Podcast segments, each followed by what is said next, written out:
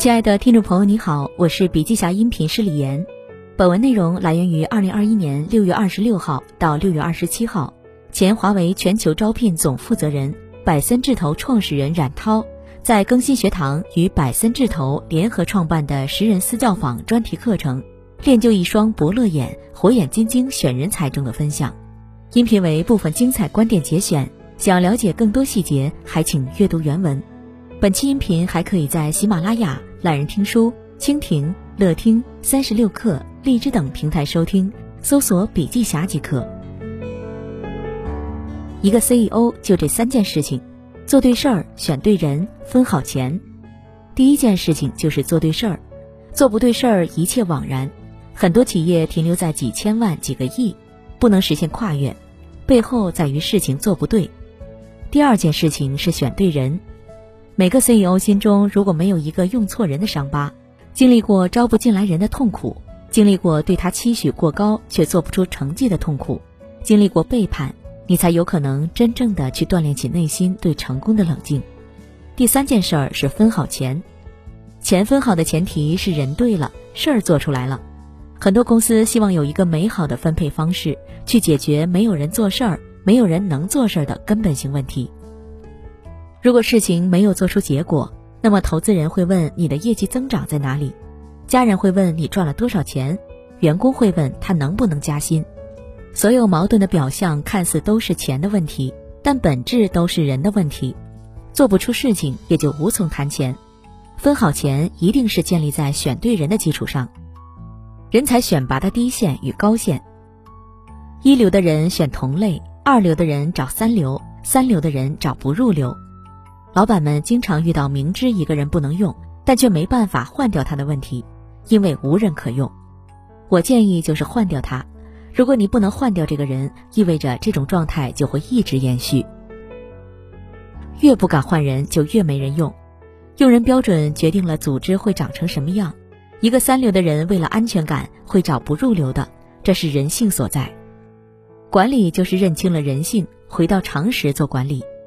人才低线就是公司最低的用人标准，必须从过去的成功经验中提炼出人群特征和共性基因。人才高线就是核心管理层的用人要求，基于未来要成为哪个部分的 number one，是管理者和领导者必须具备的人群特征和共性基因。人才高线决定了公司的高度，人才低线决定了公司的基础。当这两条线的距离越小，意味着人才竞争结构越好。优秀企业里的人才低线标准是什么？华为有六条低线标准：第一，全力以赴的奋斗激情；第二，客户为先的服务意识；第三，至诚守信的优秀品格；第四，积极进取的开放心态；第五，携手共进的合作精神；第六是扎实的专业和技能。华为招聘的标准是低线，干部选拔的标准就是高线。优秀企业里的人才高线标准是什么呢？接下来呢，我们列举三个公司的例子来看一下。谷歌的标准是创新。谷歌是一家伟大的创新企业，创始人布林七岁就坐在父亲的膝盖上玩计算机，母亲是科学家，所以布林的创新与他的知识背景和家庭背景有极大的关系。因为老板就是创新的人，所以他一定要找到像自己一样的极聪明的人去共同做一件创新的事儿。对谷歌来讲，挑战就变成怎么找最聪明的人。谷歌采用的方法是不相关面试法。简单来说，就是这个部门想录用一个人的时候，不止部门负责人说了算，其他不相关的部门也要参与面试。因为如果部门着急要人的话，一定会放松标准，这是人性。要想管理体系中不依靠人性，就要用反人性的管理来解决进来的人确实是一流的人的问题。用这种机制来确保日常工作能够落地，不解决日常的问题，肯定难以实现各项战略。麦肯锡的标准是咨询顾问既要聪明又敢坚持己见。麦肯锡是世界一流的咨询公司，它的选人标准一是聪明，二是敢于坚持己见。不聪明发现不了客户的问题，不敢于坚持己见，只能是个平庸者。两者合一就能成为顶级顾问。那么，怎么去选择顶级顾问，而且能确保进来的顶级顾问有足够的密度？谷歌采用的方法是不一致面试法。如果五个面试官面完同一个应聘者，而且都通过了，那么这个应聘者是不能被录取的。为什么呢？当你极致聪明，你一定会有自己明确的观点，这种观点一定有人支持，有人反对，否则就不是极致聪明的观点。什么样的人能通过麦肯锡的面试？有人非常赞成，也有人坚决反对，而且也反映出应聘者敢于坚持己见，这就是不一致面试法。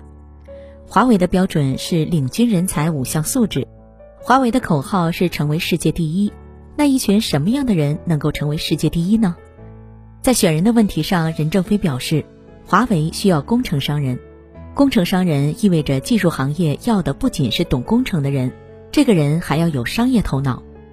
一个企业首先要找到最底层支撑你成功的最重要的人群，也就是我们讲的关键人才，然后识别出这些人来。其次，用人才推动组织发展。当人才密度足够多，组织就会发生化学反应。以上就是企业里最重要的两条用人标准：低线和高线。高线是基于成为行业第一而设计的标准，低线是比这个再低的人不能要。如何制定高低线呢？高线和低线的制定，首先要回到业务场景，抓住企业的业务特征，从企业自身出发。制定高线，高线是用演绎法的逻辑去推演，确定未来想去的方向，然后去储备核心人才。如果你找到很多高线，那说明你对行业的理解还不够透彻，还浮于表面，没有抓住实质。比如提拔合伙人或者联合创始人，你需要一个标准，而非单纯的用在公司的时间长短来判断。制定低线，低线解决的是将过去成功的经验找到共性的基因。提炼出人的共性的特征，采用的是归纳法。华为为什么厉害？因为它把高线当低线在用。人才选拔是在选什么？我经常会问企业家一个问题：你到底缺什么人？因为招人的本质是补充能力的不足，而往往有时候企业招聘解决的是人头的不足。为了招人而招人，公司的短板和能力并没有提升。因此，第一要务是反复思考企业到底缺什么人。想要做好业务，就要找到问题的关键点。如果没找到这个关键点，我们就会花很多精力去找一个完人出来。只有找到关键能力的核心点，才知道找什么人来做这件事情。比如，现在很多企业都在做网红直播，但大多并没有什么起色。因为想要真正做出品牌，就要洞察品牌需要的能力是什么。如何标准化人才选拔的流程？面试的本质是什么？面试的本质就是在找自己的影子，在找自己认为对的人。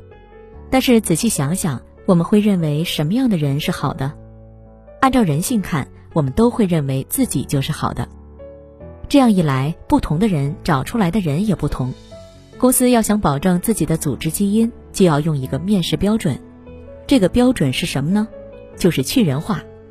如果每个人都在按照自己的样子去选，就会乱。所以公司需要不依人而变的筛选体系。企业必须设立面试标准。面试官要选择一流人才，他需要承担着四个角色：引导者、判断者、决策者、传播者。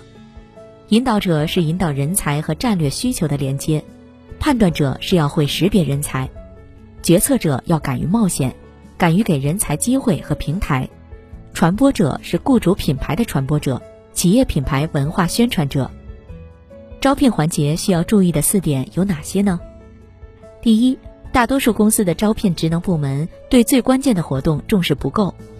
第二，面试真正的环节是前端和后端，前端是反思我要找什么人，后端是思考我是否要这样的人。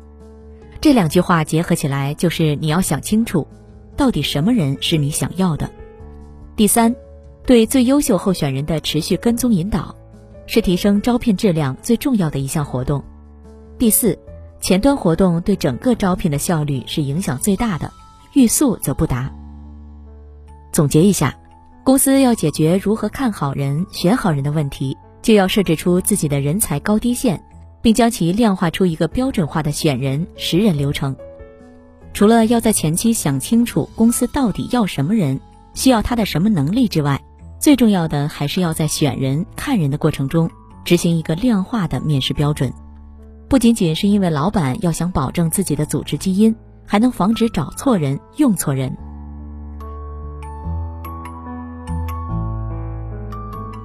好了，亲爱的听众朋友，今天的分享就到这里，感谢您的收听。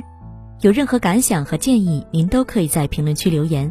新商业干货就看笔记侠，深度专访、品牌传播、线下沙龙等商业合作，如有需要，烦请联系笔记侠商务小伙伴魏志尚，联系方式：幺七六三幺八八幺九五七，幺七六三幺八八幺九五七。